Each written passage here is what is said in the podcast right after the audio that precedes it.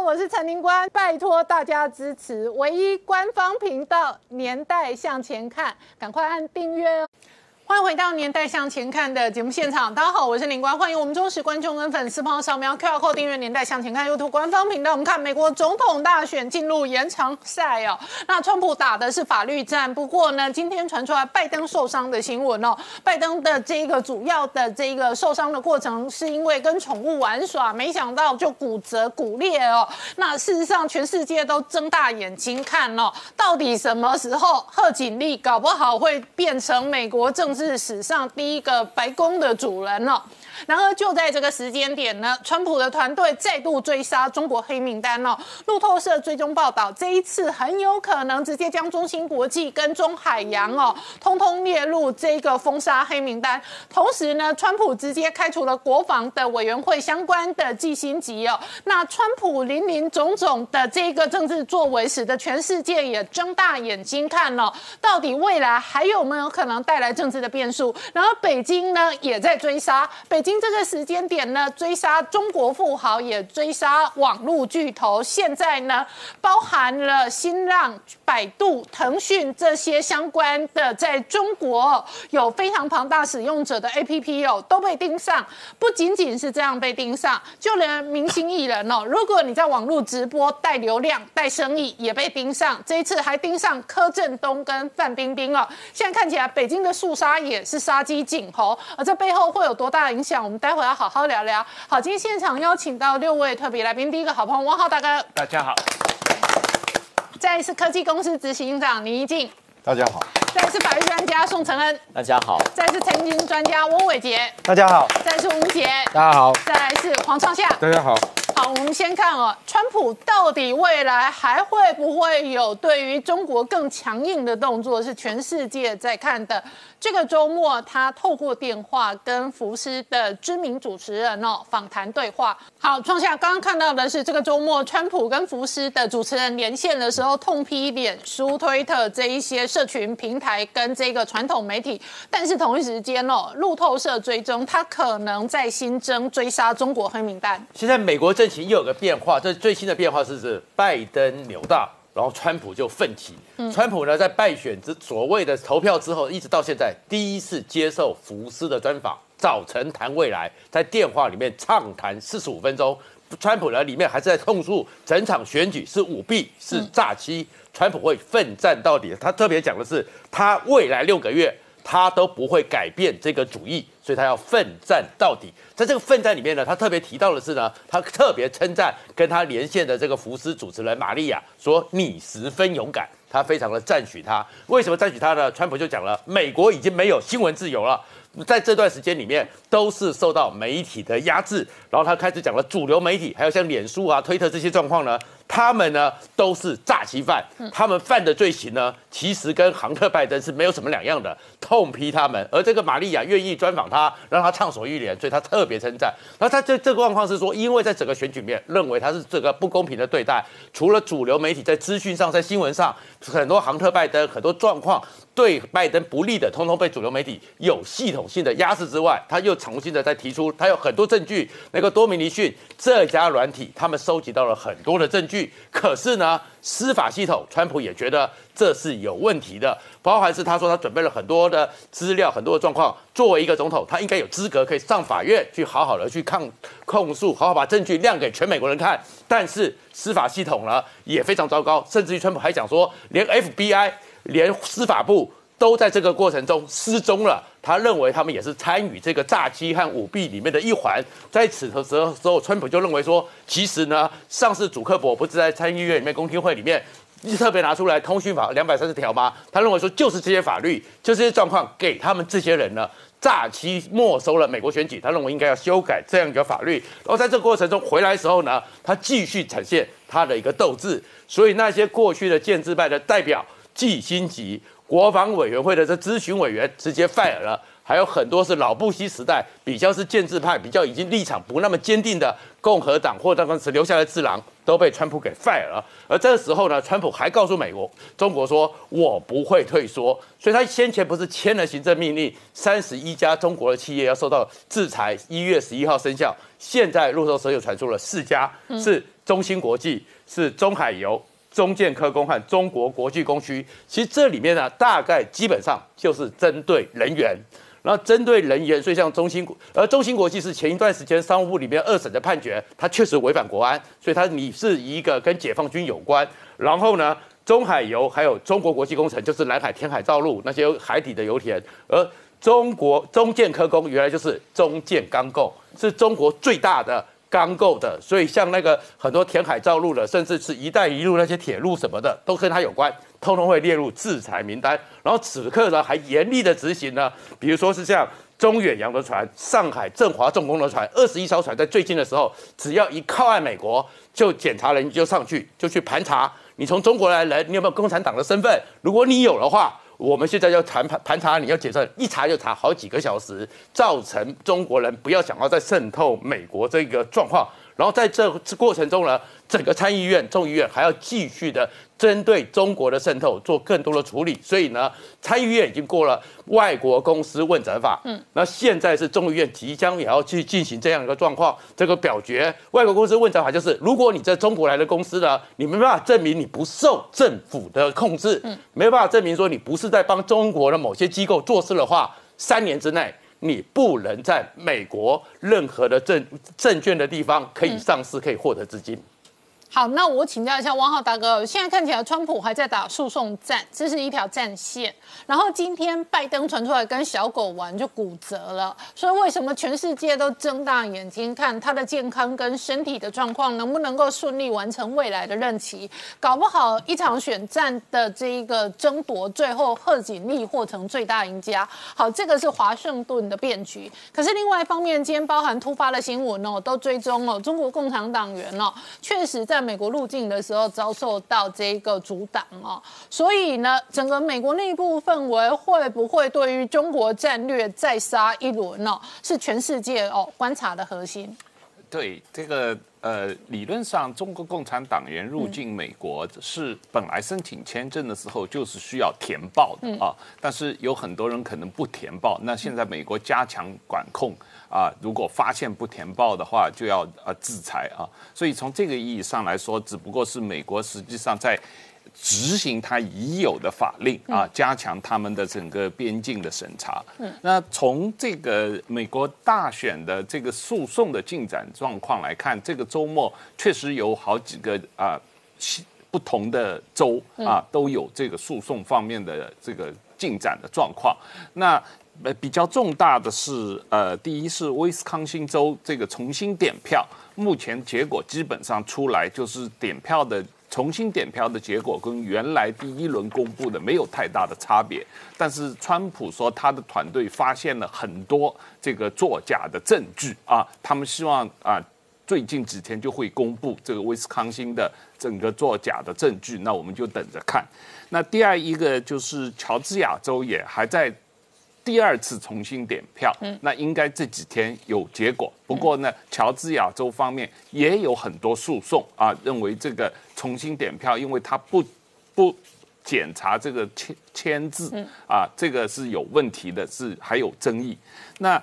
比较重大的是宾州的呃。联邦法院的上诉，联邦法院的上诉法院也已经把川普呃阵营的上诉驳回了，所以现在川普阵营准备直接进入美国最高法院，这条路是他们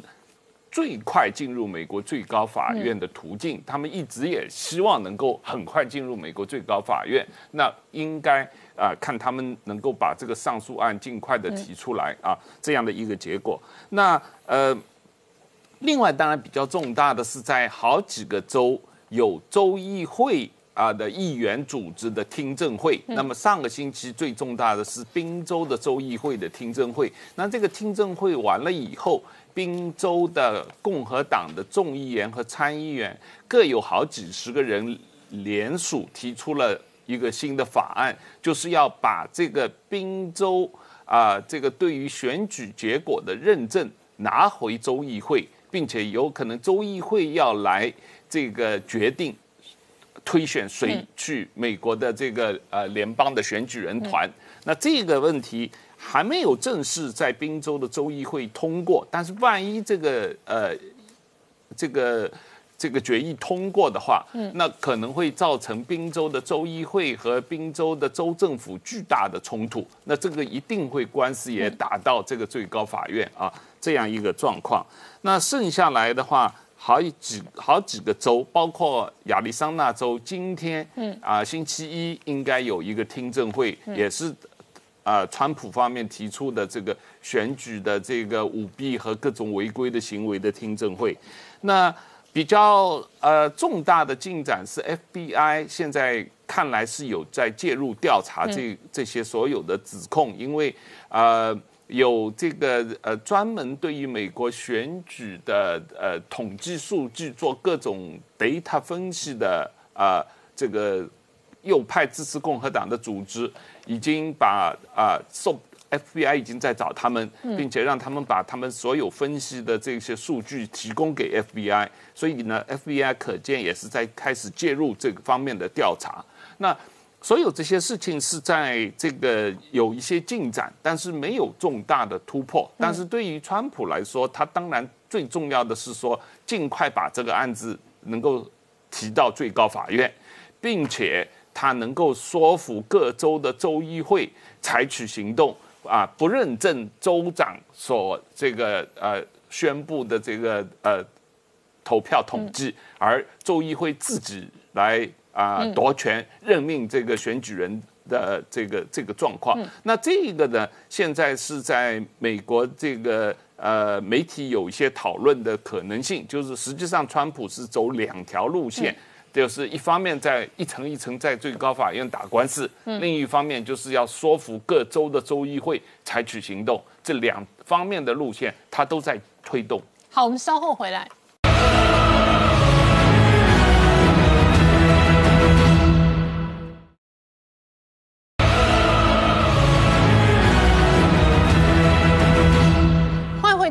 向前看的节目现场，我们今天聊的是明年一月份白宫的主人到底会是谁？川普现在逆袭打的是司法诉讼的战争。不过呢，今天同时传出来哦，拜登因为跟家里的狗狗玩耍，竟然就骨折了。所以呢，打来打去，搞不好贺锦丽或成最大赢家。好，陈恩刚刚看到的是，川普指控了 FBI 跟司法部可能有这个操控选举哦。那这里头是未来的这个法律战的攻防核心。不过呢，美国现在全面对中国的态度会不会有什么影响哦？确实哦，这个是很重要的观察重点。是，美中可以说全面进入对抗的一个。程度哈，我们看一下相关的新闻。第一件事其实跟韩战有关，那么这个是牵涉到呃中国驻北京的大使馆呢，连发三篇推特去反驳。啊，中国对于韩战的论述，这些三篇呢，非第一篇是包含说中国有一个大外宣，因为十一月二十六号的时候是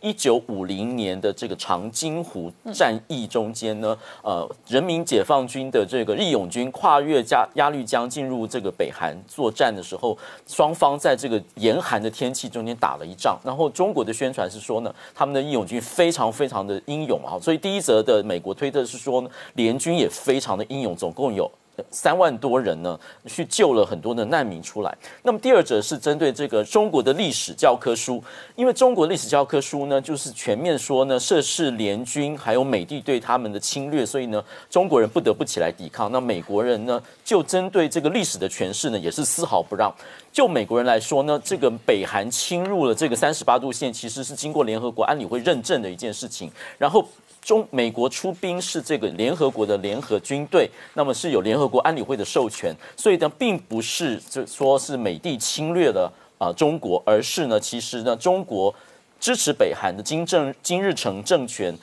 违反了国际法，这是第二个推文。第三个推文呢是关于毛泽东，嗯，他们说毛泽东呢从一开始就知道并且介入，那么。当时牵涉到一个故事，是说金日成呢，先是得到了苏联史达林的这个答应，说呢，我们准备要统一韩国，那么要用军事手段，那么他就到了北京去跟周恩来及毛泽东谈判，那么他就说呢，毛泽东就说：“你可以吗？你撑得过去吗？”那么金日成就说：“对不起，斯大林已经答应要支持我了。”所以呢，他说：“你是共产主义的小老弟，你最好的支持。”所以毛泽东咬着牙呢，不得不就是挺了他。那么，但是这件事情跟中国的原来的打算是不一样的，因为他们本来陈兵福建，毛泽东本来要跟斯大林说：“请让我来学习台湾，来光复台湾。”但没有想到韩战爆发在先，所以变成说呢，美军侵入三十八度线往北之后呢，毛泽东不得不派义勇军下去，打破了他原来的期待，所以双方都有误判。美国方面是认为说中国可能不会介入，但后来的史料证实说中国从一开始就知道。那么中国的误判是认为说美军不会侵入三十八度线以北，然后呢，这是双方对于这个韩战的这个历史的争夺权势权，真的是丝毫不让。另外是关于贸易的管制，哈，第一个贸易管制呢，其实是针对一个新的东西，叫做吐司带的这个竖条。那么这你会这个是非常小的东西哦。那么那每年的这个美国进口的这个呃数额大概是四百万到六百万美元之间，甚至呢商务部也没有管制。但是这个东西不是小题大做，这个东西是因为呢，除了一个公司去告商务部去申诉说中国大量的倾销让我们没生意做以外呢，这是一个新规则。嗯这个新规则是商务部认为说不是只是看贸易量，而是看说。它的背后是不是有操控汇率跟补贴？所以呢，贸易部长罗斯就说呢，中国因为第一个你在国内大量补贴这样的生产小东西的这个，所以你其实是国家资本级帮忙了。第二个，你又操汇这操控那个中这个人民币的汇率，所以你更有利要打败我们的企业。所以呢，针对这个东西，我们用关税来加以平衡。所以这是一个新的规则，值得我们大家继续的观察。但是中国也有它的这个报复手段，它呢？实施这个稀土的出口管制，它在这个十月的时候定了一个叫出口管制法，十二月准备生效哈。那么，那么出口的这个稀土的原料就大幅上涨了百分之二十六，变成二零一二年以来价格最高的一段时间。那么它的瞄准其实军工业，它特别是针对说洛克希德马丁，如果你要用这个稀土来做这个军工的管军工的这个制造的话呢，我们。呃，不出口给你。那么美国呢？其实对这件事情，就是他对于稀土的依赖，其实是一直试图来打破。然后我们这个也要观察，说中国的进一步的呃呃，就稀稀土的出口管制，其实在 WTO 已经有告，已经有诉讼告说中国违法。那另外一个关于制裁是关于香港特首林郑哈，林郑在接受香港国际财经新闻的访谈，问他说呢？啊，你有没有受到制裁的影响？他说呢，我现在只能用现金交易，所以我家里有大批的现金。我们去查一下他的薪水，一个月有三十九万港元，一年有四百六十九万港元所以这是相当大的钱。嗯，他除了说国际银行不跟他做金融生意，包括中国的银行，包括中国银行、中国建设银行、招商银行等等，都不能跟他做生意。为什么呢？就是因为美国的制裁。美国的制裁不但制裁官员，而且制裁跟官员相。来往的这个金融企业，那么只要你金融企业想做国际生意的话，因为美元有这个 SWIFT code，这个 SWIFT code 是银行间的合作组织，它占了百分之四十二的这个贸易量都是用美元，然后百分之八十的这个跨境的支付通通都是用美元，所以包含中国银行，你如果要跟国际做生意呢，你就没有办法来跟这个林郑有任何关系啊。所以林林郑过去说啊，我没有在美国没有资产，制裁不对我不痛不痒，其实完全不是这么回事哈。那么，另外最后相关新闻就是中国跟澳大利亚之间的大打贸易战哈。那么最新的一个就是对于澳澳洲的红酒，他呢调查认为说有这个倾销税，说准备加征百分之两百的关税哈。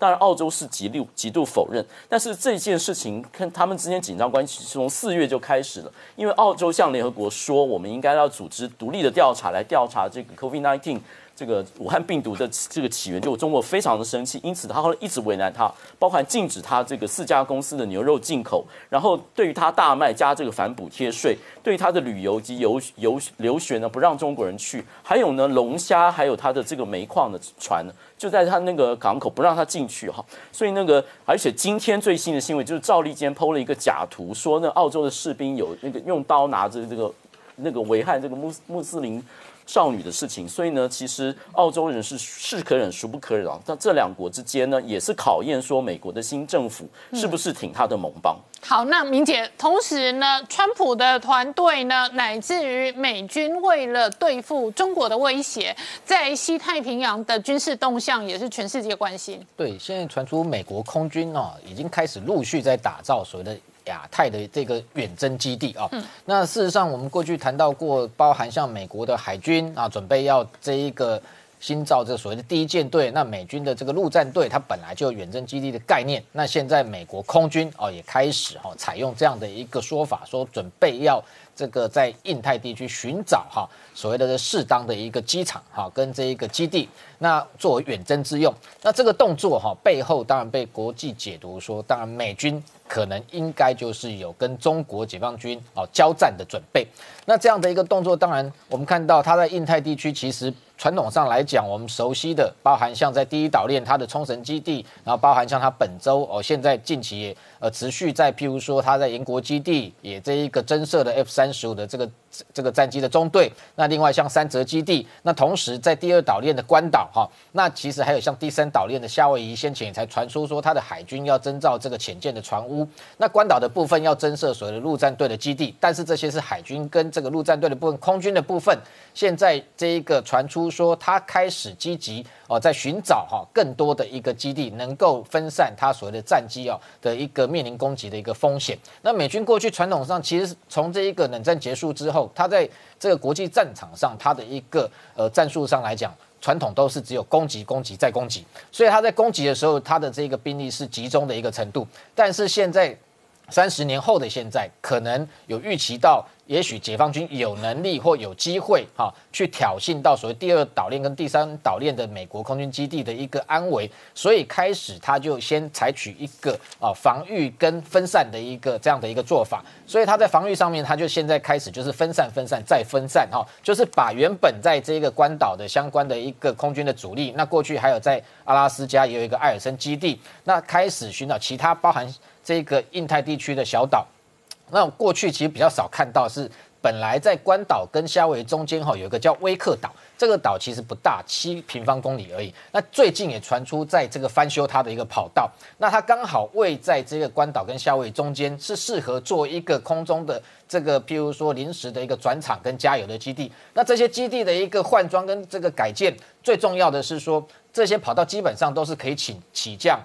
美军的各式，不管是侦察机也好，甚至无人机或战机，但是比较关键的是在于它的一个油库跟弹库是否充足，还有它的一个后勤维修的一个能力。所以看到关岛其实针对它这个现有它各型战机，经常已经前进部署到这个区块，但是它为了包含像这一个 KC 四六新型的加油机也好，或者是像这个。R Q 四的这个全球之星无人机，或者是它本来就有进驻的 C 十七的运输机，它开始针对这些新呃各式的一个呃美军的战机，在打造新建的一个机堡。这个机堡未来都是属于抗炸机堡哈，就是说它为了应对可能解放军，我们看到最近不断的试出影片，用它的包含像譬如说轰六 C 也好，轰六 N 携带长歼二十这样的一个长城的一个对地攻击的一个巡弋飞弹，在这一个。对关岛形成一个认知作战的一个威胁，所以让美军也提高警戒。除了防空飞弹的这个爱国者或萨德系统的部署，它的机堡的一个强化也持续在进行。同时，我们看到最近哦，其实类似的动作还不止于这个这个基地跟机场跑道或者是机堡的一个强化。美军的 B1B 的轰炸机，其实我们先前才刚谈到说，它本来内置弹仓可以带二十四枚的这种 J A S S M E R 的远距的一个巡弋飞弹之外。还可以在外挂十二枚，总共高达三十六枚。现在的美国空军的一个打击司令部出来进一步强调说，目前已经有少数几架的 B1B 的轰炸机，它的内部中置弹仓已经开始在这一个做改建。那这个部分未来要容纳。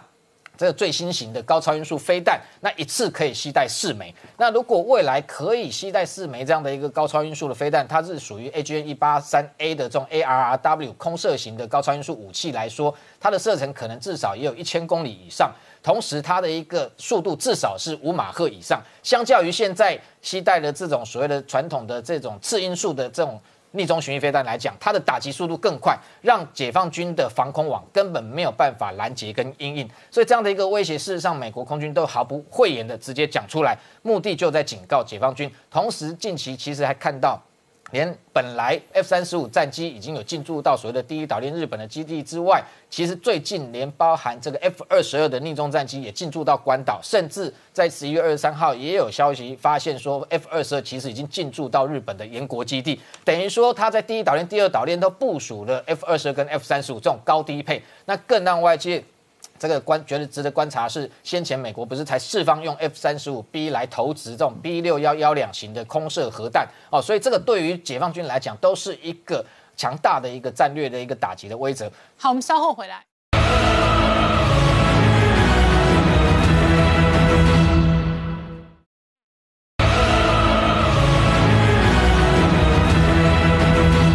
欢迎回。年代向前看的节目现场，我们今天聊的是路透社追踪报道，川普可能再度追杀中国黑名单，但是北京同时追杀完马云之后，现在扩大点名，包含了腾讯、新浪、百度都被点名。那习近平何以哦，在所有网络巨头跟言论的平台上越管越紧呢？好，创下刚刚看到的是习近平哦这一个大外宣的谈话，但是北京同时杀鸡儆猴。习近平讲了这么多大外宣，但是里面的话。世界都要共同一体，所以你在中国内部，你一定要跟我共同一体。所以他特别讲的风涌浪急的时候，你要把稳方向。把稳什么方向呢？就是习近平在处理马云之前，特别去了南通看了那个张謇。张謇是跟那个盛宣怀、跟胡雪岩并称清末民初三大实业家。那时候他特别的，张謇以前呢叫做那个红色吸血鬼，吸血资本家。但是为了那个他的需要之后，他已经变成爱国的企业家，是民族企业的典范和楷模。习近平特别讲说，要加强国家情感。承担社会责任，所以国家要你把钱交出来，你就要交出来。马云呢，就是第一个被砍的。砍完马云之后呢，现在接下来是那些网络大咖都开始要皮皮叉了，因为他们工信部特别开了一个会议，在会议里面，工信部的副局长鲁春直接点名了腾讯。新浪、阿里巴巴，嗯这些数十个 A P P，然后说他们有三大罪状。这三大罪状是什么？第一个，思想漠视。我过去在管你们的时候，你们曾经犯过某些罪，犯过什么状况？结果你就跟我应付。我叫你去的时候，你这个你检查就点了阿里巴巴下面有四十款 A A P P，你 A 款的给我改了，B 款、C 款通通继续犯同样的错误，思想漠视。第二款呢，叫做侥幸心理。你们呢，每次拿出来之后就说好，你就给我呈报上来说，我交给工程师去处理这些问题，认为应该是你们最高的经营层要实际去正视的，你都给我用一个侥幸心理丢给技术人员，就要给我糊弄过去。再过来叫技术对抗，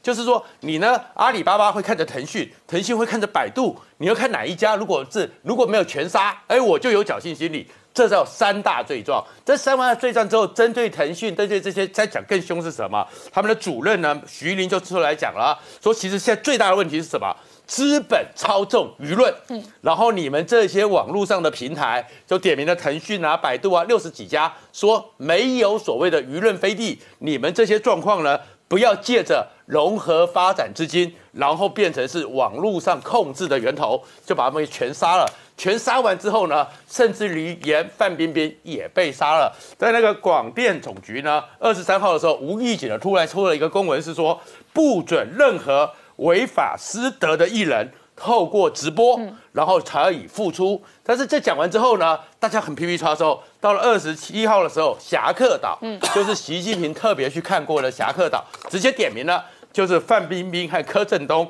他们呢直接叫他们就是失德违法。完全的点名，就点名你们这两个人。你们虽然缴了钱，你们虽然怎么样，不行。我说你要死就要死。而在这过程中，他们又传出来了，还有一个过去王岐山是大杀手，那现在一个是习近平在浙江省委书记时候的恶意恶秘，叫做徐立毅的。他们更害怕，因为徐立毅呢，曾经在当时抓的时候呢，有一个省的副书记紧张到他们被训斥的时候呢，坐在椅子上。然后后来呢，吓到失禁，嗯，有尿泽，所以现在徐立毅在抓人的时候，他每次呢集合各地的书记，开始要做审查的时候呢，痛骂一顿，完毕之后呢，叫人手是摸他们的椅子上，如果有吓到失禁的，你一定有罪，全面的肃杀下去。好，那我请教一下怡静哦，美中这一轮的科技有。本身既是贸易的战争哦，当然也是国安跟霸权的战争。所以下一轮的科技战会怎么打，打到什么程度，也直接影响台湾。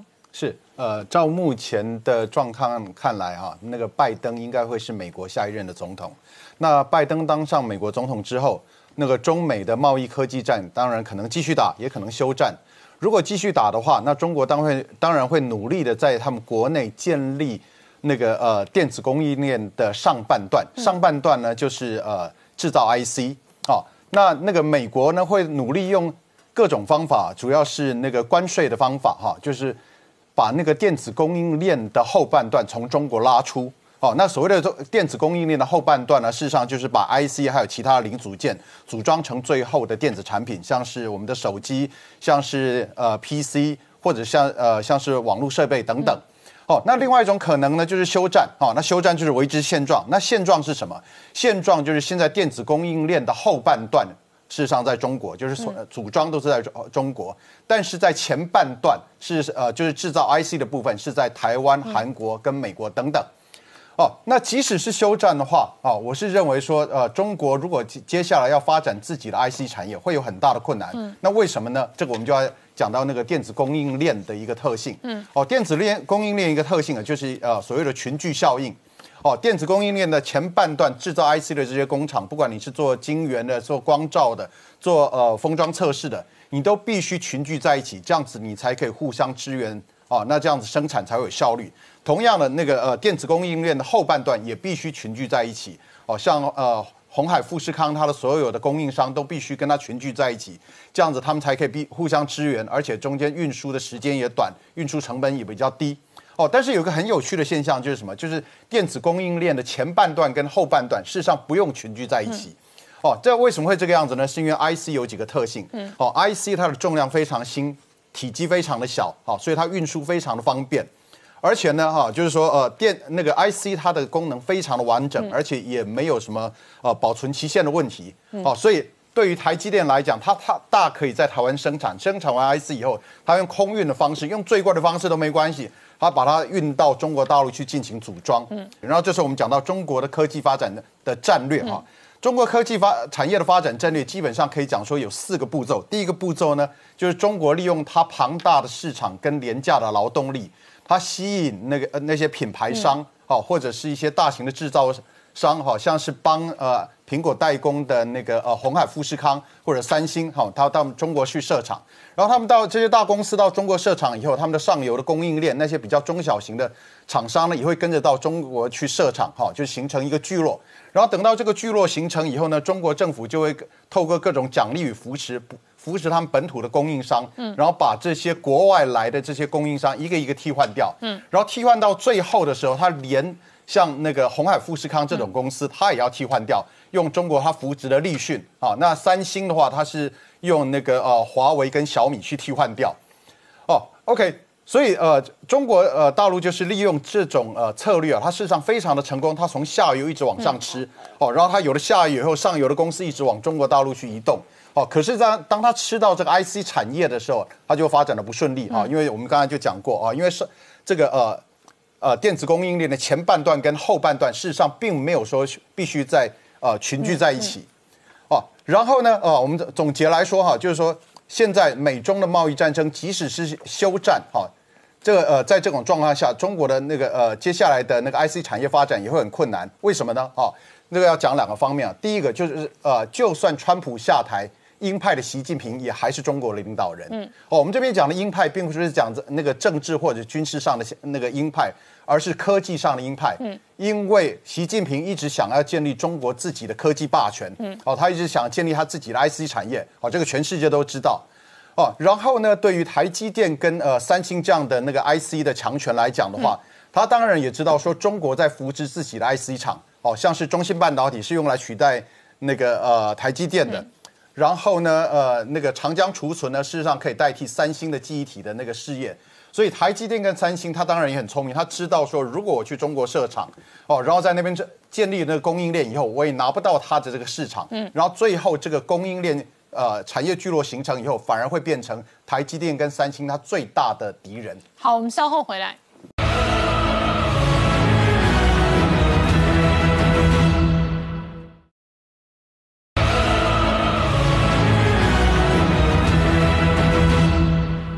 年代向前看的节目现场，我们今天聊的是哦，美国内部的选战还在分老进行司法诉讼，可是同时哦，美国的疫情、欧洲的疫情都在恶化，包含台湾今天境外移入的案例高达二十四个，那主要有二十个来自印尼的移工，所以暂时哦会有全面这一个禁止引入两周。可是伟杰。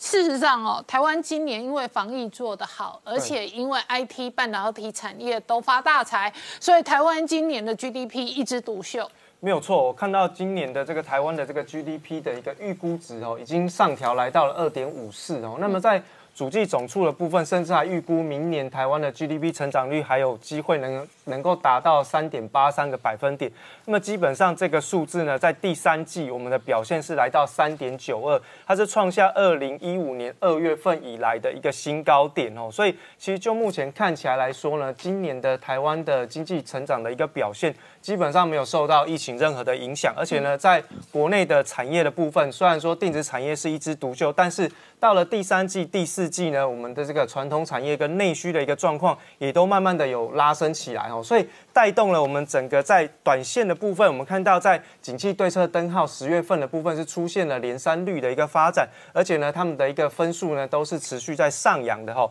那所以其实就目前看起来呢，在整个经济的一个发展上面，明年台湾的一个 GDP 是持续的成长，甚至呢，它还是在明年的亚洲区当中是能够维持在啊这个亚洲所有的这个四小龙的一个前段班哦。明年的部分还是三点八三。那么另外我们看到中国的预估值是在六，美国是四点八，韩国只有三点五。那日本呢，却也是只有一点五附近哦。那英国的部分是以这个六六个百分点为主，最主要的原因都是因为今年的所有的经济的成长率都是相对比较低，所以有低基期的一个影响。但是呢，就台湾的表现来说，都还是相对比较稳定的。那当然，就目前看起来呢，美国的这个经济体的状态是影响啊全球是比较多。那当然，我们在上个礼拜五收盘之后，看到这个特斯拉的这个市值呢，是已经正式的超越这个呃布克夏海瑟威，成为市值哦第六大的一个公司。那当然，最主要的原因就是说，哎，新能源车已经变成是全球的一个共识啊。另外就是说，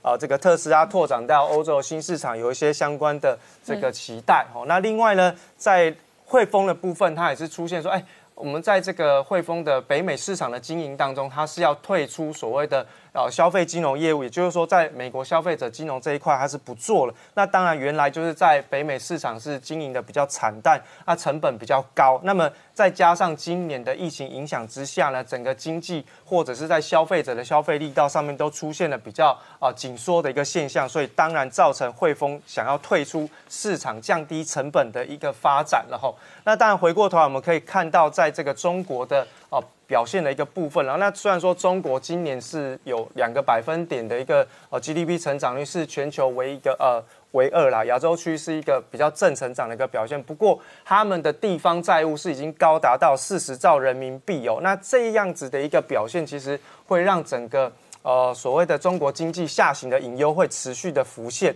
尤其是在过去哦，这个地方政府为了要配合中央政府的一个所谓的脱贫计划。不断不断的利用大量的举债来去进行所谓的大型投资项目，甚至这样子的一个大型投资项目都会落在，比如说像是很偏远的一些偏乡地区，像之前我们也提到这个贵州的独山县也是如此。那其实学者有，他们中国大陆的学者就有提到。这样子的一个大型建设，虽然短线可以带动所谓的一些相关的经济效益，不过就长线来说，经济效益并不大。也就是说，他借了钱，但是他还不出来。嗯。另外呢，从中国大陆的这个科技产业来说，刚有提到，在这个呃 IC 产业这个自给自足化的发展过程当中呢，其实首度吼。北京官员也认为说，这个其实是一个盲目的投资，甚至有烂尾项目持续发展的一个现象。而且这发言的人非常的重要，他是中国工信部的副部长王志军。他说，我们现在在进行发展的过程当中，你必须要有呃加强规划跟这个监督来去进行一个重整跟并购，才有办法能够哦维持这样子的一个推行的状态的品质。那另外我们看到在国系的部分哦，在这个中国化工巨头怀化集团。他在十二月份的时候要进行公开的拍卖，其实他在二零一八年就已经因为这个连续五年的亏损而出现了破产的现象。那在二零一九年是确定他破产重整，现在只是确定说他要把所有的名下的这个呃这个房地产啊设备通通都拿出来拍卖。所以我们可以看到，其实陆陆续在过去这两三年当中，中国大陆的国国企的违约率，甚至在破产的几率上面都是越来越大。另外再看到金融市场的部分，中国的银保监呢，它是呃，确定在十一月中旬，今年的十一月中旬，已经在 P to P 的网网贷的一个机构部分都已经清零，他们认为这样子对于中国大陆的金融体系来说是比较健康的发展。不过我们现在看到，除了这个这个网贷事件已经清零之外，啊，这个国企央企不断的破产或是债务违约，其实都正在酝酿着未来中国大陆在金融系统的一些相关的风险。好，我们稍后回来。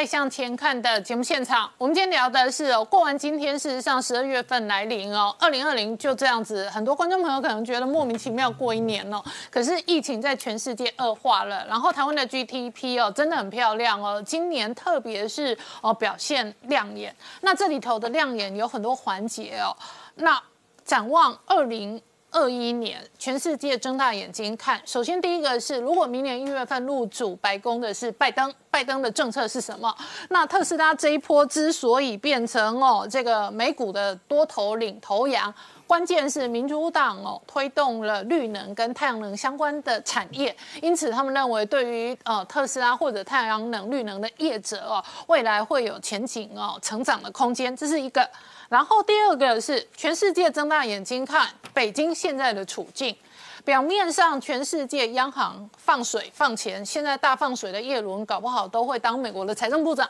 然而事实上，事实上中国内部的经济你很难乐观，因为一轮又一轮报道地方债务，报道 P to P，报道国营企业。那美中事实上两个经济体一旦二零二一年受到影响哦，确实对于全球的经济可能会有所影响。对台湾今年的经济状况，当然在全世界和特别在亚洲四小龙比起来是确实是表现最好的啊。那这里面呃有。最重要的当然是台湾疫情控制做得好，对，所以总体来说，这个经济没有啊像其他国家有封城那种状况啊。那呃，而且大家躲在台湾内需消费，对这两方面嘛，最重大的当然是资讯产业的发展，因为这次全球呃受疫情的影响。资讯产业是一枝独秀啊，因为大家也远端的这个网上这个来来来工作嘛，然后这个五 G 的发展，所以反而是资讯产业也表现在纳斯达克的这些。资讯产业链的股票大涨了，这一方面的资本开支，全球反而是大量增加而没有下降啊，没有受疫情的影响，所以台湾这方面的受益非常明显。出口方面，那第二一个就是台资回流，本来在今年大选以前，这个台资回流已经有将近一兆台币了，那呃。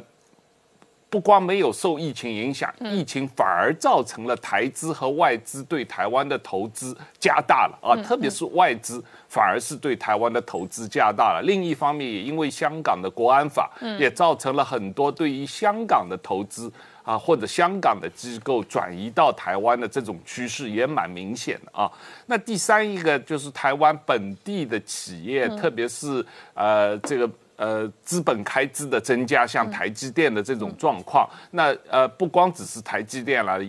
我们看到的所有的这些企业啊，无论是传统产业还是高科技的资讯产业的。资本开支的增加是很明显，那当然了，这也推动了房地产的这个呃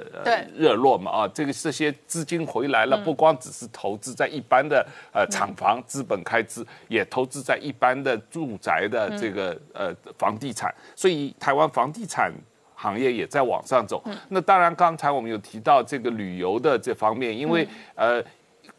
虽然说今年因为呃疫情的关系，海外来台湾旅游几乎都停止了嘛，但是台湾人去海外的旅游也停止了。那历史上，实际上台湾每年去海外旅游所花的钱，是外国来台湾旅游所花的钱的两倍啊。所以实际上台湾是出大于进的。那现在台湾出不去了，所以反而是这个些钱花在国内的话。对台湾的经济的拉动更有效，所以我想这个政府的三倍券在这方面也起到了作用。那明年的，呃，如果政府还能够在旅游方面能够多做一些工作的话，希望呢这种呃大家在国内旅游的消费的。镜头可以持续的话，台湾明年的经济成长，大家说有可能百分之三点八，那应该还是有可能的。好，今天谢谢大家收看《年代向前看》，也提醒我们就是观众跟粉丝朋友扫描 QR code 订阅《年代向前看》YouTube 官方频道，同时按下小铃铛，那并且按下全部通知。呃，有订阅有通知的话，我们每一次更新全新的影片，那我们的粉丝跟订阅户才会第一时间接收到。那谢谢大家的收看，也欢迎大家分享、订阅跟追踪，谢谢。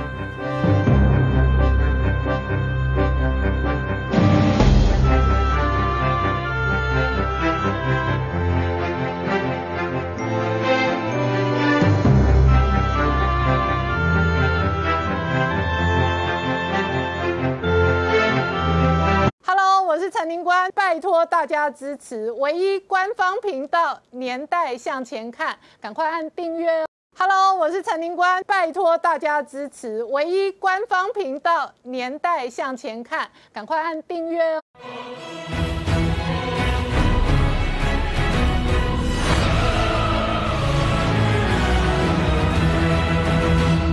年代向前看，向前看年代。大家好，我是林官，欢迎我们忠实观众跟粉丝朋友扫描 QR code 订阅《年代向前看》YouTube 官方频道。我们看全球疫情大爆炸，那台湾事实上连续几天哦，境外一路的案例不断的暴增，今天暴增到二十四例哦，全世界都很担心疫情这一波延烧到底会烧出什么样的代价。但是同一时间，今年因为台湾防疫工作做得好，也因为电子产业发大财，而且大举的增加南台湾跟投资台湾。所以台湾 GDP 直接上修二点五四个百分点，亚洲四小龙真的是 number one 哦。那这里头很大的核心哦，仍然是半导体跟制造业哦，特别是这一波制造业的投资哦，几乎是全面的往南台湾的方向来进行。然而这一个时间点哦，解放军对于台湾的文攻武吓从来没有断过。昨天晚上事实上哦，还夜航挑衅哦，而且呢，习近平下令解放军备战，所以台海跟南海。在这一个时间点，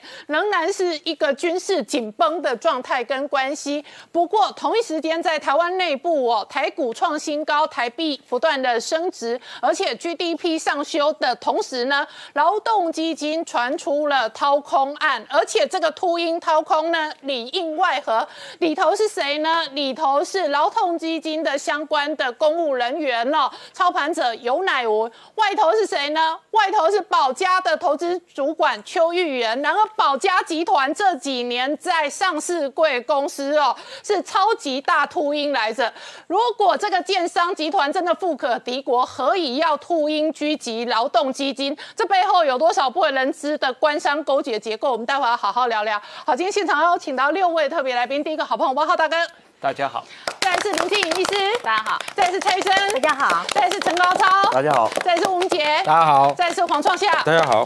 好，创下刚刚讲到台股今年哦，股价天天涨不停，现在哦要逼近一万四千点了。那很大的要素是台湾今年一方面哦防疫工作做得好，另外一方面台积电高科技领头冲。那这里头其实是双向的哦，很大的要素是防疫跟这一个本地的经济制造业，事实上都双方做到位。可是今天哦。比较麻烦的状况是哦，台湾接连几天的本土哦发生的庞大压力都是境外移入的案例，而且今天创新高。今天的疫情呢又出来是有二十四例从境外移入，目前得到的资讯是印尼二十个，美国两个，菲律宾和英国各一个。然后这个二十四例呢，当然会让台湾呢再紧张一下，因为这一年台湾守得这么好。而过去境外一路单日最高是在我们最早期的时候，三月二十三号那一天是境外一路二十三例，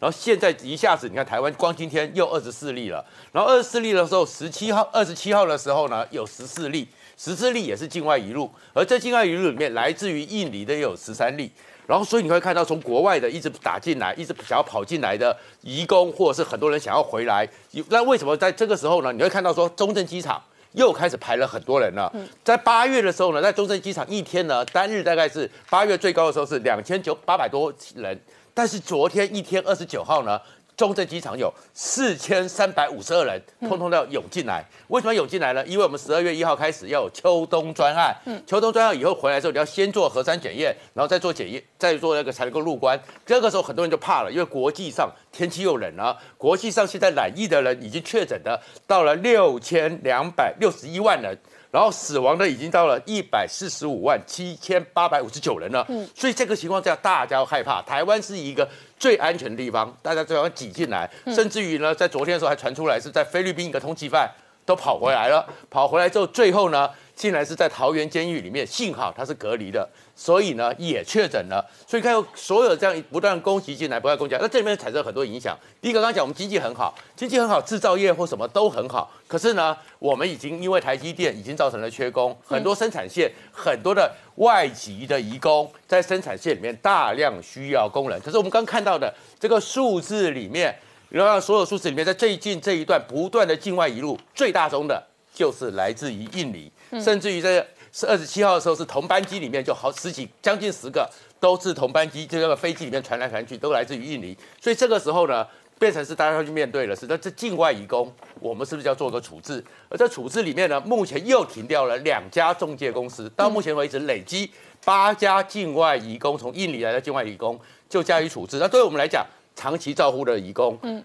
产业上的移工。都受到巨大的冲击，而这个冲击之外呢，另外一个呢，因为马上接下来就是春节了，嗯，所以国内又有很多人又开始要重新炒，是不是要扩大核酸检测？嗯，这个议题炒了半年了，还是要拿出来重炒，甚至于呢，国民党或有一些台商又开始来炒一件事情，春节泡泡，嗯，要春节泡泡，要让春节要让从大陆回来的人只要三天就好，不要这么久，这个东西变成是一个疫情引起台湾一个压力，甚至又是政治攻防又要炒的一个口水战的重新的开始。好，那我请教一下林医师哦，这一波台湾的境外移入的案例，主要哦，目前为止曝光比较多的是印尼的移工，可是全世界的疫情都大增加、大爆炸哦，包含了这个欧美，包含我今天看到香港哦，又要暂时让中小学暂时停课，所以在这一波哦，天气变冷。那特别是呃，紧接着而来，圣诞节是个大假期，跨年，然后这个农历年都是大假期哦，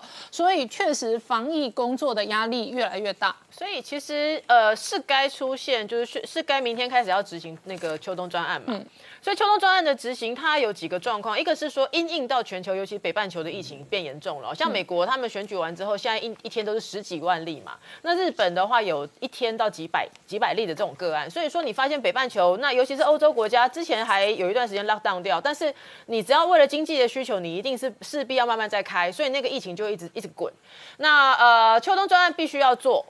但是开始要做秋冬专案的时候，就很多人讲说，哦，你跟我说我要做完检测才能上飞机，你违反人权。我我觉得这种。这种你真的是不晓得这个疫情要要防的时候，我们必须要有这个态度啦哈。那我一直强调说，我觉得秋冬专案事实上，与其说是在疫情去做一个控管，事实上更加重要的是保护空服人员。也就是说，你知道接下来就像刚刚讲的，不论是呃呃这所谓的圣诞节啦、春呃新历春年或农历春节，你你会有很多人回到台湾来或来来回回。这个过程中，对于空服人员来讲，当然他应该有的防护一直都有。可是，如果他的像大家可能印象都忘记了，四五月我查了一下，四五月份的时候，当时的新闻都在吵什么？那个谁谁谁回来的时候明明有咳嗽，为什么没有讲？嗯那个谁谁谁她老公都确诊，她为什么不说？那时候我们就在质疑说你。因为后来你没有办法回头去说他当时是不是故意隐隐瞒疫情。那这种状况之下，我觉得之前我们疫情比较松散的时候，你可以不用要求大家劳民伤财。可是现在疫情出疫情越来越紧绷了，然后你要进来的人越来越多了。这种状况之下，要求回台湾，你上飞机之前你要拿一个证明。那这证明不是说只有阴性才可以上飞机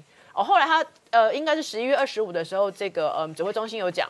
如果说他拿的证明是我是阳性，可是我有什么理由我一定要回台湾？那这样子能够让航空公司帮忙去，比方说做一个比较特殊的安排，嗯，哦，那个特殊的座位啦等等，我觉得这个对于。空服人员来讲是一个很重要的防护态度，那尤其包含他他什么原因必须进来？进来之后，之前大家不是吵说觉得他们的那个医疗需求吗？那也就是说，今天假设是一个阳性个案，他必须回来，空服这个我们讲的航空公司这边也认为可以，国内这边指挥中心也认为可以，那这样我觉得大家说不说得过去嘛。那如果至少在这个过程之下，大家要求阴性，我觉得也合理嘛。好，那很多人讲说，那我绝对强调说，当时我们也讲过，拿阴性不代表阴性，嗯，我现在阴性不代表我做完之后是阳性而。且现在大家担心这一个哦外籍移工或者中介公司有没有可能伪造相关的证明因为？有些国家，老实讲，有些国家不用说现在因为 COVID-19 的证明啦，过去常常很多国家的证明也不会是真的嘛哦，，或者他的检测不准啊，所以我检测不准嘛他。医疗的水准没那么高对，没有错。那也嗯就是，所以，所以几个事情分开来讲。第一个事情就是说，我觉得至少先要求你手上有证明，这是应该要有。那机关那个指挥中心也讲了，如果是伪造，伪造会罚很重，罚很重。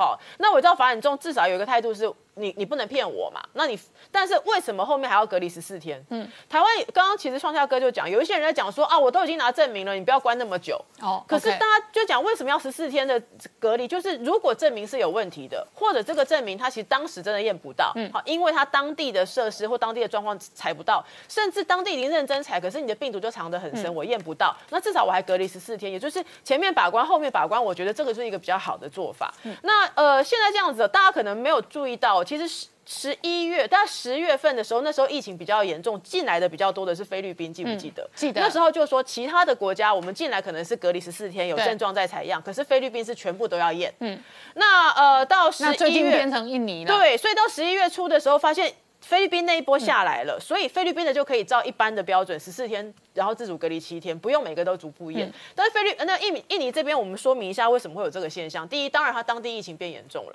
再来，我们其实，在十一月初就有提到了。发现其实这样讲哦，大家都是看到新闻才会觉得，哎呦，好像变严重。我相信整天 monitor 那个疫情的那个指挥中心比我们更清楚，所以他们其实十一月初就发现说，有一些东南亚可能疫情要上来，那当时就有发就有一个制度是说，假设是社服移工，因为社服移工你不是进医院就是进家庭，嗯，我要确保你是 OK 的，嗯，所以十一月初就讲了，社服移工他。呃，是第一个，他集中隔离；第二个，集中隔离检疫之后呢，他在出来之前，即使你没有症状也要验。嗯，所以最近如果大家回去看，就是说十四例或二十四例听起来很恐怖，这里面我去看了一下，有些个案他其实就是真的是他是没有症状的，然后要解除隔离、解除检疫之前去验，发现他阳性，那就继续隔离下去。所以这里面大概几个状况，我觉得未来卫福部呃指挥中心接下来应该会重新把再把疫情上来的国家跟当初菲律宾一样，嗯，就变成是你这个国家来的集中检疫，那尤其是他移工嘛，集中检疫，然后检疫十四天结束之前，你就没有症状，你告诉我没有症状，你来之前也是阴性报告，我还是要给你确认你是。确认是阴性才会放你出去，这是一个动作。好，然后再来第二个事情就是说，这个过程里面，其实大家在想，呃，这个所谓的这些隔离的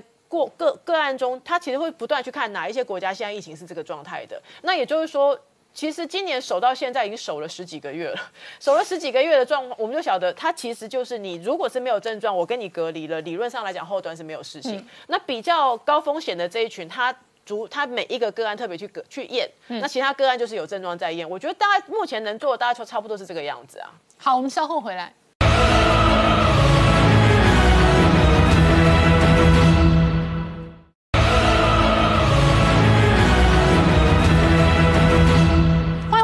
向前看的节目现场。我们今天聊的是台湾事实上哦，这个主计总处上修了今年的 GDP，亚洲四小龙，台湾非常难得哦，今年真的 GDP 第一名，而且经济总成长高达二点五四个百分点。那第三季的经济成长也非常亮眼，主要的关键事实上就是两个，第一个是我们防疫做得好，所以我们整体经济受到冲击跟伤害比较小。另外一个是随着贸易战过后，台积电这一类的高科技业者。陆续的增加扩大在台湾的投资，那台积电联电是超级领头羊，确实带动了台湾这一波经济的成长。不过同一时间，劳动基金的操盘传出了掏空，而且是内神通外鬼的新闻。对，我觉得是个震撼的消息，因为劳动基金哦，在所我们政府的四大基金里面，它的基金规模算是蛮大了，呃，初步统计大概四点二兆到四点五兆这样的规模。那劳动基金基本上为什么这个这个资产那么大？因为它下面有两个特别的基金，叫做劳退基金、劳保基金。那劳退基金有新制跟旧制，不管。那劳动基金真正的里面有子基金，有大概七个基金，包括一般的劳工里面的就业安全、保险安全、职灾哦，还有这一些，所以劳退、劳保、职灾。安全就业全部在劳动基金里面，总规模四点四点二兆。好，那我们出现这个案子是十一月二十七号，突然劳动基金本身内部做调查的时候，稽核的时候发现它里面有一个国内组的组长，叫做尤乃文，他利用上班的时间在炒作个人的股票，所以劳动部自动例行检查，把他降为专门委员。然后专门委员后来发觉事态越来越大，为什么？开始去了解他，哦，原来他月薪在劳动基金里面的组长里面大概十万出，可是他过去好几年每月都刷卡十五万到二十万，好。那这个就慢慢丢给呃这个这个检调单位，由廉政署指挥，另外检察官介入，介入发觉说不得了，哎，是不是他个人的户头里面这几年为什么都是有多增加九百万？这个金额哪里来的？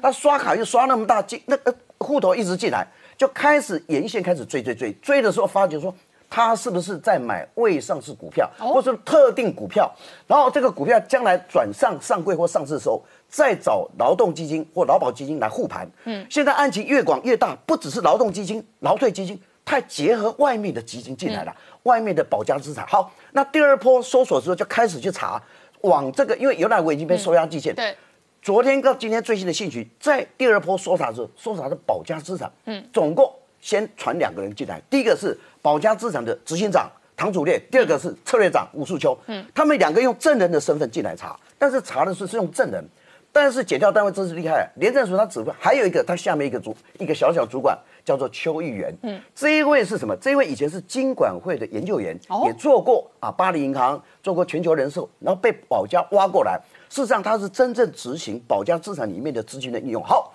那邱议员是保家里面的人，竟然跟尤乃文是个旧事，那他可能检调单位查到他们两个有高级参会的聚餐。所以就把他们两个再凑合，名单就越来越往上走，就把邱元以三十万交保。那我就觉得大家评论讲说。三十万交保，嗯，去打个问号，因为减掉当然不晓得。目前尤乃文跟崔元随便炒炒的是哪只股票？然后你坑劳动基金，你随便赚可能是几千万、几亿，然后你的交保费用只要三十万。好，哎，这真的很划算。我们干嘛这么认真在这里工作录影？您刚刚你知道哈，我们不知道，现在还不知道他他们两个特定炒股票，假设有哈是炒哪只股票？好，那如果炒那股票炒上去的时候，假设一般投资人上车，嗯，然后他赚了钱下车。我请问，买这只股票人，也许单一只股票，也许十只股票，也许二十只二十只股票，请问我怎么去赔偿？嗯，这个这个没办法赔偿啊。而且我如果是保家的操盘人，我炒小股票养小鬼，拉起来之后我到货给劳动基金接，反正劳动基金倒大霉嘛。对对。那我就有人接手当老鼠会的下手啦。对。那我保家发大财啊。所以保家的这种操作手法，难道一个小小的小职员就可以搞定吗？因为。你知道吗？劳动基金、劳保基金规模是四点二兆到四点五兆，可是它有分国内、国内操作跟国外操作。嗯，那尤乃文是国内组的，所以他没有办法干涉到国内、国外。但是国内里面也有自行操作跟委外操作。那他的自行操作是谁？是他自己。委外操作是找哪一家券商？换句话，这是检调单位里面提到特定券商入主特定的股票，嗯，代表。不止说这样，还有特定券商跟他合作，嗯，你才可以知道我要买哪只股票。好，我跟林光问一句话：那劳保基金、劳保基金、劳动基金这么大是纳税义务人的钱，好，我谈谈一下哈。劳保劳动基金到今年一月九月为止，操作的绩效收益率零点零五趴。那就莫名其妙嘛！你买零零五十，台湾五十，台股今年发大财啊，至少要涨个两成。没有了，现在如果从一月到十月，我们讲一般呢，当然有它呃跌跌涨涨哈。以台股加权指数大概收益大概四点九五帕，保守的哈，大概五趴了。嗯，换句话说，我们现在一般民众在台股哈加权指数里面，这个赚这个这个收益率超过劳动基金二十倍啊。那我我在想哈，这个里面当然你提到，哎，他他牛奶文是怎么操作？当然，劳动基金里面有五项 SOP。第一个，在交易室里面二十四小时监控录影录音，这是第一点。好，所以你要录影录音，你要卖下账单。第二个部分，这个部分如果五亿单一股票每天买五亿以上哈，基本上要经过财务主管的签，五以下五以上要副总经理签的哈，所以他有个约制在。另外，劳动部里面约束所有的下单人员，第一个本人哦，配偶。子女不能够买卖股票，可是他买的是未上市股票，嗯所以管不着啊。当然，最后这个财讯财讯的这个呃这个老谢提到说，呃这么大的金额哦，这么大的金额，基本上给一个这样的呃一个小小组长，嗯，内神通外鬼，就可以把我们四点二兆的部分拿出来做秃鹰，或者是做了在玩，嗯，这个部分是不是有很大的问题？你今天一个结论，可能这个尤乃文他能力有限，因为我想控管也，他必须要结合外面的力量。共同来什么来玩劳保跟劳劳退基金。好，那我再问你啊，他现在曝光结合的外面的力量，那基本上呢是保家集团。林承海据说是过去十年全台湾最赚钱的人，富可敌国的人。那何以保家这些年在台湾成天干秃鹰狙击术？基本上以他呃盖房子来讲，事实上他已经利润是超过呃大概二十趴到二十五趴的利润，一般大概抓十到十五趴，他可以抓到二十趴、二十五趴的利润。所以这些资金非常多，但是资金非常多，我想他也去投资很多的这个呃呃呃的多角化的投资了哈。不过基本上就这个案子来讲的话。呃，我觉得呃，这个保家事实上不必可以介入这么小的案子。以尤乃文这样来讲哈，因为他自己这个保家自己资金够多，他如果今天要买买哪只股票，基本上其实他可以，那可是尤乃文跟他是不是跟里面有个主管，里面有什么样的内线，这不要去查。但是如果查出来，我相信一定是个爆炸弹。为什么？这不是一个人两个人的事情，你要代抄劳保劳退基金。基本上一定要有一定的关系，一定要的规模。那你看像说唐楚烈，唐楚烈的水，陈冲的爱将嘛，嗯，好，吴树秋那也是都是爱将啊。这几个都是呃，过去是很有名，而且在金金融圈里面是很有势力的。那这个我想强强联手，完蛋了，我们劳保劳退变成人民的主肉，人民现在变成说，哎，他买哪只股票？外面还有一个这样的呃呃内神通外鬼在这，我觉得这些一个这个要立法委员各方面应该做做严格的监督。玉珍，这是什么秃鹰故事？其实我觉得这个内神通外鬼的的状况已经很久了，这不是说哦最近好像就看到查到一个什么呃劳金局的一个主管有乃文哦。其实如果大家看到林承海的崛起，就是在市场上当。开始当秃鹰当大鳄哦，是最近四年的事情。嗯，我给大家看一下，就说其实这这一阵子大家看到股市的这个所谓的经营权争夺战的时候，我们就分析说，全台湾现在市场上有所谓的超级大鳄，然后有秃鹰，有这些人。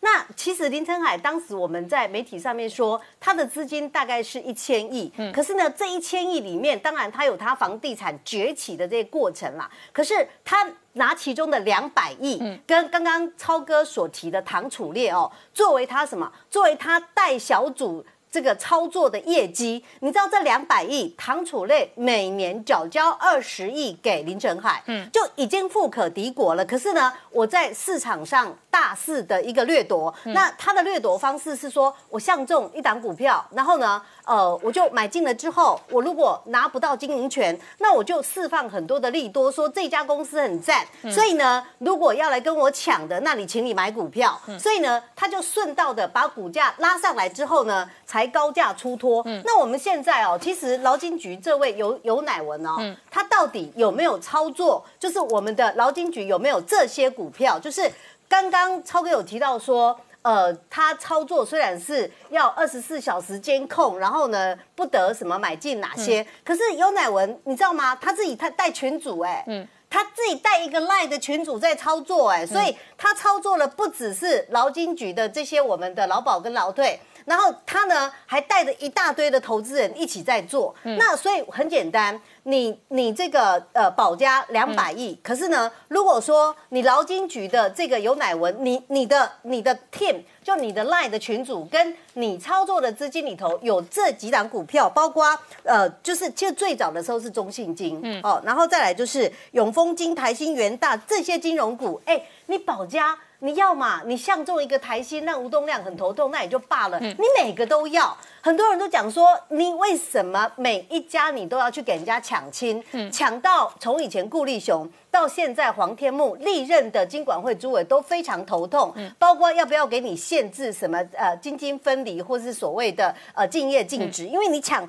不止你自己有保家，然后呢，你又去抢房地产，它是房地产从最早的这个黄埔，然后到樱花建设业这个樱花建设，然后到大华建设，哎，这大华建设已经很久了，人家创办很久了，然后呢，你也跟着万安生命的那个呃，就是跟着万安生命一起去抢。结果你也抢进去了，那抢进去其实就是不过。然后上面还有永大跟东元嘛，对，所以你列的这张清单是他集团这几年曾经想要吃的上市贵公司的标的对没错这四逼近年二十家嘛。对，接近二十好，家。那逼近二十家的狙击手是唐楚烈嘛？唐楚烈这个人哦那为什么林承海会投入这个市场？如果他是过去十年全台湾赚最多钱的建商，他是钱太多吗？其实哦，一开始我要特别讲一下四年前的第一个中信金开始，嗯其实谁带坏他？这是这其中有好多个弊案哦。嗯第一个弊案是尹衍良当时跟林承海一起成立一个剑机，大家应该有印象。有这个剑机呢，搞出了一个谁？当时我们在看我们的赵风金在海外被罚款的时候，后来呢爆发了所谓的赵风金里头的。董事长蔡有才的弊案，蔡有才呢跟着尹衍良、跟着林承海成立这一家建机公司，从哪里搬钱？从我们的兆丰金搬钱去增资这一百亿的建机，说我要来抢中信金，这个这一战让孤家吓坏了。这是四年前开始，那后来呢？蔡有才，大家如果最近看到他，哎、他搬了七八十亿到建机去，然后后来尹衍良退了，那就把建机留给林承海跟他的儿子林家宏。其实照理来说，建机是不是有蔡有才弊案，早就该充公解散？并没有，他留下从四年前留着，让保家的这个儿子林家宏一起跟着这个唐楚烈搞了一个所谓的他们的这个保家资产，那就开始在市场上掠掠夺。所以你看，那时候最早是大概九家金控、九家的银行，然后一直不断的扩扩充到船产里头的永大哦，永大许作明、许作呃许就是许家，你也去抢了。然后今年呢，呃今呃明年说给人家抢东元，就东元黄茂雄果然他是比较将老的辣一点，所以呢他找了华兴来合作。那他这个这个唐楚烈哦，我觉得有点已经已经呃在市场上哦的掠夺已经到了食髓知味，因为他想说。那我每年只要我两百亿嘛，那我找了劳保跟劳退的这些基金啊，那我只要赚了钱，我缴二十亿进去之后，然后其他的这个海董 就是林承海海哥，海哥就会给他吃红，所以他整个 team 就这样子食髓知味，然后操作了四年之久。那所以我觉得而且他背后蓝绿通吃，他背后是蓝绿通吃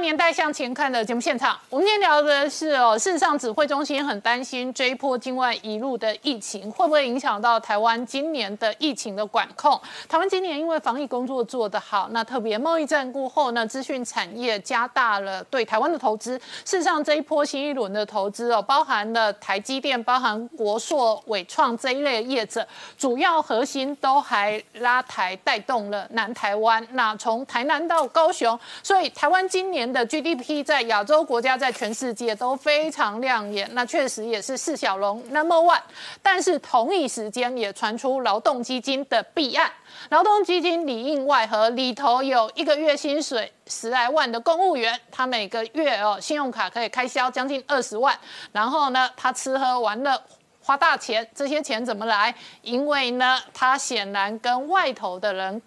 勾结。那其中呢，外界很惊讶。勾结的曝光的单位叫做保家机构，保家机构不是传统台湾一般观众朋友熟悉的传统大富豪，传统熟悉的中信孤家，传统熟悉的郭台铭，那都是观众朋友耳熟能详的。台湾过去这十多年来，有两个建商大富豪，现在都浮上台面。那今天这一个浮上台面的叫做林承海，号称过去十年在全台推最多案、赚最多钱的营建厂商。那如果建商这么赚钱，何以还要挂钩劳动基金掏空大众的钱？所以我觉得说哈，这个我们的这个劳动基金哈，总总共这几个这个七大基金里面哦，其实总共是四点四点四兆。那这四点四兆呢，其实林承海在这个呃，就是所谓的唐楚烈的操作操盘里头，只有两百亿。那他两百亿已经，我们看到这四年多来已经掠夺了大概四二将近二十家的上市贵公司。可是呢，它如果说跟我们这个劳劳保跟劳退基金有关的话，你知道，因为这四四兆多里头，百分之二十是台股，百分之五十一是海外嘛，所以这里头有八千亿，所以我们很难想象哦。哎，我们所有的广大一千多多万的劳工的这个劳保跟劳退基金，竟然给一个月薪十万块的一个操作的组长哦，然后在那边配合操作，所以呢，你看今年本来一到八月是赚钱的，可是后来光九月份就赔了九百多亿，所以它的绩效是烂到可以。但是呢，我我我觉得很很难想象的是说。你这样的一个这么大的一个规模，然后你跟这个林晨海这样的一个超级巨鳄哦，其实大家想说不可能只有有乃文加唐祖烈啦，前一波上面前一波劳动基金掏空案是谢清良，对对，就说一个人哦，让他管控一大笔资金哦，那你在考验他的人性。那他一个月才拿十万十多万薪水，可是他管的是以兆为单位的。第二件事情是保家。保家号称富可敌国，那为什么连劳动基金的钱都要坑？呃，我觉得如果说哈，你要把这个呃自己，就说唐楚烈他们这一帮人啦，为了自己的绩效，一定要达到每年缴交百分之十的获利给大老板海哥哦，那来。来这个掠夺我们的劳保跟劳退，那真的是可恶之至。所以我觉得很简单，就说你劳保跟劳退只要核对有没有跟保家介入的这二十家公司核对说啊有没有重复，大概就 bingo 了啦，就是就是大概真相就大白了啦。那可是呢，他为什么这么赶？其实呢，林振海这几年哦，他真的是蓝绿通吃。我们在看蔡蔡玉珍，你刚刚整理的那些表格，我们来看从中信金到永丰金。这每一咖都蓝绿政商养一堆人，财委会的立委抖那一堆人，元大金哈国票，那这一个台中商银三信好，台新金台新金当初跟张银这个经营权也是炒翻天嘛，对对，好，他吃这些公司，被他吃的对方其实来头都不小，只是第一件事都很大，但都很头痛。再来，中信永丰台新他们都没有财委会的好朋友吗？他们都没有。经管会的好朋友吗？他们都没有财政部的好朋友吗？他们都没有立法院的维视好朋友吗？有，但是有林晨海还敢吃，表示林晨海觉得他维视的更更他短位嘛。嗯。第二轮传统的有永大、东元啊、元百啊，啊，这个也是不给人欺负的啊。对，对不对？徐旭东哎，开玩笑。对啊，徐旭东有没有好朋友？有啊，他这次现金在全地法院是最高的。好啊，那林晨海。还可以放手下跟他对干，林晨海一定觉得他的好朋友更有利嘛？没有错，所以我要跟各位讲的是，林晨海现在已经是，我觉得在政坛上是有点嚣张到蓝绿通吃。嗯，那当然台面上我们看到的是说前呃行政院长陈冲退下来之后，在他身边，所以他才会有个爱将唐楚烈这么的呃大肆的在股市掠夺。嗯，那其他的部分等等哦，你刚刚点名陈冲，陈冲也当过财政部长，对，陈冲当过行政院长。对，行政院长好。对，陈冲一辈子，现在还有信义区的豪宅住。嗯，陈冲干嘛去一个秃鹰集团旁边当军师？那当然是。这我这个叫共犯结构，也就是说，这个共犯结构，陈冲有缺这一条钱吗？呃，其实台湾的这些退休的官员里头哦，呃，自己这样子做的人，嗯，也不止陈冲一个。对，而且呢，包括历任的，包括从从总统府行政院长到立法院，然后这个财委会、经管会，他们这些都要罩得住。那罩得住的人，其实呃，这个就是林晨海要交往，然后要笼络的对象。所以他所以林晨海交往了陈冲。然后，就我所知，他也交往了民进党好多个政要，比方苏贞昌跟郑文灿。哎，这些再来，台湾社会都很熟悉中信顾家一堆好朋友，对，很熟悉台新金一堆好朋友。所以他们的好朋友，我们暂时不点名，不是放过他们，而是拉回来。林晨海敢挑战他们，是因为林晨海觉得我的好朋友更厉害啊，没错，更有肌肉啊，没错。台海这边吵来吵去，我们国防部就赶快美军赶快过来哦，美军你过来，解放军就闭嘴呀。对，好，林晨海的好朋友已经曝光了，有谁？陈冲、苏贞昌、郑文灿，这是大老板的好朋友。对，林晨海的手下，我用手下形容啊，因为现在曝光的叫做保家投资机构主管。嗯哼，他。曾经是经管会的小职员，对，后来出来工作，他的名字叫邱玉元，他跟谁挂钩？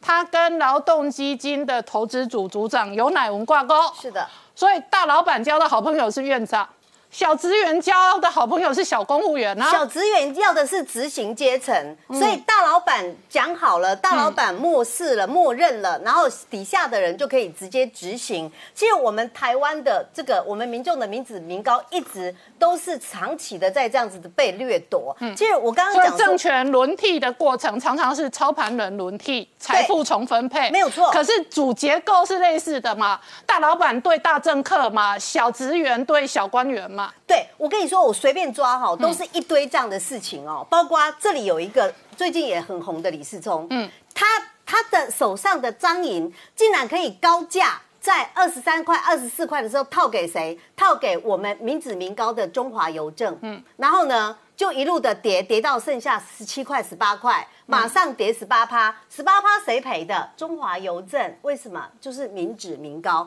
这样的事情无处不见。所以呢，如果说我们现在的劳保跟劳退，你操作绩效这么差，差到让我们都觉得说，那不如你买台积电跟零零五零就好了，其他的你都不要买嘛。好，可是呢，如果你踩到这几股、这几张。然后呢，让这次检到单位去核对确认了，对，就是有。那我我跟你说，那个有乃文每个月十万块，然后领了保家的这个交进酬费九百多万，你可以不要出来了，因为呢，你对不起广大的劳工。好，王浩大哥，我跟你讨论了，川普最近在打法律诉讼战，但是我们其实节目做过很多次，它很大的核心哦，对付的是华盛顿沼泽当中的影子政府结构。在台湾，其实就我的观察，蓝绿官商有权者、有钱者，也有一个根深蒂固的结构。甚至这个结构当中，其中有一个核心的差异是，蓝绿对中国的战略跟态度不一样。在台湾哦，有一句话，它会红是很有争议的。这句话叫做“蓝绿一样烂”。可是呢，每一次绿营的支持者就会说：“哪有蓝军更烂？你看上个礼拜在丢猪内脏，很烂。”好。可是呢，我们核心的去分析，为什么这句话在台湾会有市场？因为蓝绿大多数时候对中国战略不一样，可是，在内部相关的权力跟财富结构，甚至是挂钩上面，是非常神似的。呃，这个问题啊，我觉得还是要具体问题具体解决了，因为呃，压一个口号不解决问题啊。呃，我觉得像劳保基金这个绩效和风险管控，嗯，呃，甚至于整个国家的资产，特别是我曾经有提到过，台湾有呃非常大的外汇储备，怎么样来建立一个国家主权基金来提高它的投资回报？那一般国际上都有比较成熟的这个管控的方法。那台湾完全是可以学习的啊。那比较成熟的管控方法基本上是有两点，一个刚才有提到，就是说，呃，他们不应该去啊频繁的投资个股，特别是不应该投资小型的股票啊，而是应该去买呃指数基金啊，零零五零台湾五十指数基金的话。就是呃，减少这个基金管理人具体的选股票的风险，嗯，只是跟着大盘走嘛，啊，这这样的话，基本上就没有这个基金管理人个人的这种这种职业道德上的或者呃这种方面的案例会出现了，因为你买基金买指数没有这个问题嘛，啊，那第二一种当然就是把整个这个呃管理的基金啊外包给嗯。外面的第三方的职业基金管理公司，嗯啊，那么不断的通过来追踪这些基金管理公司的表现，要表现不好的话，马上把它换掉嘛，啊，这个这个呃，而且这是第一，第二，也就是说，你给他外包的话，你也不能把你所有的基金给一家基金管理公司外包，你要分散风险，你可能同时用十家。基金管理公司每人各包百分之十的资产，类似这样的方法。那这个国际上的主权基金也好，主要大的基金也好，最关键的一两点，一个是分散风险，第二是这个不断的根据绩效考核来做资产调整。嗯，那我觉得这方面台湾的呃无论是这个劳工基金也好，还是主权基金也好，这方面的国有的资产都可以很容易的根据国际上的长期的有效的做法做啊、这样的管控。那当然了，这个呃具体的类似像这种呃个人的情况。减掉已经调查了，我我们就只能等着减掉能够把调查结果公布出来给大家看嘛。好，我们稍后回来。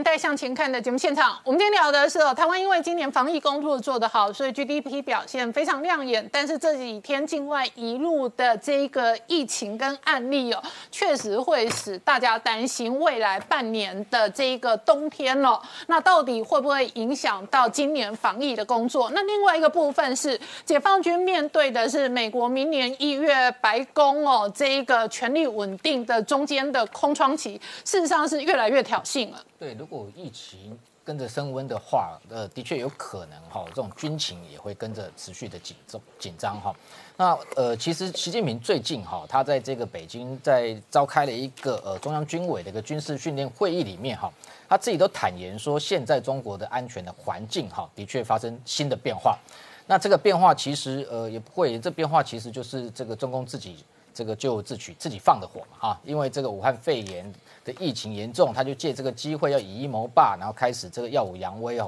做各种军事挑衅，导致现在整个全球，特别是印太地区的这一个安全情势哦，的确是呃持续的紧绷。那他在这个会议里头比较特殊的是，他自己在谈到哈，他说他在十八大之后观察到。这个解放军其实长期存在哈一些突出的矛盾跟问题，所以他要求哈这个呃等于说解放军应该要增强所谓的忧患意识，而且要确保哈这个忠诚度跟可靠性，那同时要把这个练兵战备的水准哈要搞上去，那多次哈都一一再强调说解放军一定要这一个做好备战打仗的准备。那这样的一个谈话，其实我们从另外一个角度去观察，呃，言下之意其实就是也显显示说，解放军现在的一个作战水平哈是不够高的，所以才持续要求要把它搞上去。同时也意味说，解放军可能现在的确看在习近平眼里根本没有所谓的忧患意识。简单来讲，就是其实解放军自己都不想打仗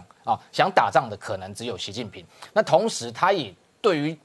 解放军内部的所谓的可靠性跟忠诚度，应该还是有所怀疑的，也就是表示内部的一个政军的情势，某个程度还是不稳定的。那这样的一个谈话背后反映出来的，的确从外界观察的话，中美之间的军事的一个持续角力一直在进行。那近期来讲，其实美军还有另外一个军事部署哈，也悄悄的在进行。因为外界有观察到，这美军除了在印太地区啊，先前我们看到它的雷根号航母打击群哈，固定的一支前进部署的航母舰队之外，还有本来有另外一支美利坚号的这个两栖突击舰的舰队，但是现在美军悄悄的从夏威夷。调派了一支哈叫 Marking Island 哈，就是马金岛号的一个两栖突击舰，它是属于第十五远征旅哦。那这样的一个，它这一本身的两栖突击舰带着另外两艘的船坞登陆舰，总共的兵力应该有两千多名。那这一艘这一个马金岛号的两栖突击舰，它是黄蜂级的第八艘，满载满载的排水量高达四万吨哈，基本上就是一艘准航母。那这一次它携带的兵力。那舰板这个这个呃这个等于舰上的甲板看到呃至少有六架的 F 三十五 B 逆中战机，同时应该有至少十二架的这个 V 两两的鱼鹰机，还有包含像其他的 H one W 这种眼镜蛇攻击直升机。那这样的一个一个两栖舰队的兵力突然开拔到西太平洋，背后当然有一些重要的一个政治意涵。第一个就当然因为现在美国的一个。呃，大选之后的政局哦，还余波荡漾。那的确，在美国明年初有可能政权交替的一个情况之下，美方特别是五角大厦关注哦，解放军有没有可能利用这个情势在台海进行所谓的挑衅动作？那同时，大家也会预期到，就是说现在冬天来了，这个疫情有可能哦会升温，所以我们以今年。四月份那时候，美军自己的确有一些疫情的感染哈，所以解放军就借这个机会挑衅。那所以美方这一次等于说有超前部署，先预防啊，也许印太兵力如果未来又有受到印这个疫情的影响的情况之下，绝对不会再让亚太地区出现没有航母的这样的一个空窗。所以等于先超前部署，预先配置了一支这一支两栖突击舰队，那来这个印太地区。那第三个有可能是的确，先前我们看到他的美军海军的作战部长特别谈到说，未来有可能要打造所谓的第一舰队。那第一舰队未来的一个部署，绝对是以现在来讲，本来只有一支的航母打击群，未来会增设一支，同时两栖突击舰队。或者它的远征旅也会再加派一支，所以马金岛号这次应该有这样的一个哦，先来这边试水温的一个状况。那这一艘这个两栖突击舰未来有可能进入哪个区块？当然是先呃，目前在夏威夷跟关岛中间海域，那未来可能从关岛再进入所谓的第一岛链，那当然不排除会进入所谓的南海。一旦进入南海，对于解放军来讲，他一定会非常的一个担心哈，担心说特别在这个时间点，美方有没有可能还是持续在南海啊？我。保持一个高度的一个压压力，那让解放军在这个区块哦，不能够这个有所谓的这个军事扩张哦的相关的作为。那除了这个之外，我们看到其实南海的部分，解放军自己先前哦已经先把零七五的这个两栖突击舰先调派到南海去。那这一个背后的因素，主要是说因为冬季来北方的一个海面的一个海象相对比较差，所以它在海试的过程中就调到南海去处理，但是被。美国的智库拍到卫星照片之后，发现它的甲板上面呢有七个直升机的起降点，那这个比一般哦同等级的两栖这个突击舰来讲，可能多一到两个直升机的这个起降点。不过整体的战力来讲，如果要跟我们刚刚讲到像这一个美军的不管美利坚级或者是黄蜂级来讲，它上面只要没有办法搭搭载这种所谓垂直起降战机，那基本上整个战力就是落差人家一大截。最后其实这几天。美国的这个 AIT 处长哈，李英杰还特别谈到哈，其实去年跟今年美国对台的军售总额就已经高达一百七十亿美元哈。那当然他有讲到一些部分，外界有一点误解，就是说，哎，他本来讲到二零二一年哈，美国已经知会国会有高达五十二亿美元的这样的一个对台军售案。不过这个说法基本上就是这个五十二亿元就是今年哦，美国对台五度军售的这一个项目，因为美国的财政。的预算年度，它是从十月开始算，所以他现在会讲明年度，其实其实就是今年度。那这些这个军售的项目，我们看到，其实二零二零年就已经有五次对台军售，另外二零一九年也高达三次，二零一九年这三次合计一百一十八亿，好，所以总共等于这两年加起来就已经高达一百七十亿。那当然，其他还有两项外界还在观察，那我认为。另外这两项应该短期内也会通过，包含像这个 M 幺洞九 A 六的自走炮车，大概有一百辆；另外还有像这个 MK 六二的这个 Q QS 的快打水雷哈，这两项都是属于防御性的武器。前面那五项比较敏感的，基本上都通过了啊，所以在其他后面这一个一两个月内，这两项防御性武器现在可能知会国会，国会反对的可能性也不高，所以这两项应该会再补上，让这两年的对台军售的金额可能会高达一百八十亿美元。那现在其实台湾当然内部也会希望说，未来不管是谁执政，美国持续应该要强化对台军售。不过就光这两年的对台军售项目，就我们过去观察，军售是一个其实是对台湾提升防卫能力最实质的一个帮助啊。因为武器先拿到，其实是呃最实在哈，可以真正不用靠别人，靠自己就可以防卫。那这样的一个军售，其实有点类似售后服务的。观念哈，就是说，今天武器出售给你，后头还有包含很多的一个技术服务也好，人员的这个换装训练也好，其实大家可以确保至少十到二十年的双方的一个军事关系是紧密的。因为譬如说，过去我们来讲，我们早年曾经跟法国只是买了幻象战机或买了拉法叶舰，但是台法之间的军事交流到今天都还没有中断，因为这样的一个军售后面的一个相关的一个合作都还是会持续存在哈。所以整体上来讲，就是说看到。其实美方当然对于这个今年的疫情，目前已经有在相关的这个呃提高的警戒。那解放军内部其实习近平还有很多部分，他也必须要克服跟解决，特别是解放军到底能不能一战，也是个问题。不过双方都在担心对方可能会先出手的情况之下，目前来看似乎呈现一个恐怖平衡的一个态势。那这个态势，我相信应该还会持续到明年整个美国总统大选最后结果底定。那真正未来。这个华府哦，政权由谁主掌之后，大概会才会比较明朗。好，我们稍后回来。Hello，我是陈林官，拜托大家支持唯一官方频道《年代向前看》，赶快按订阅哦。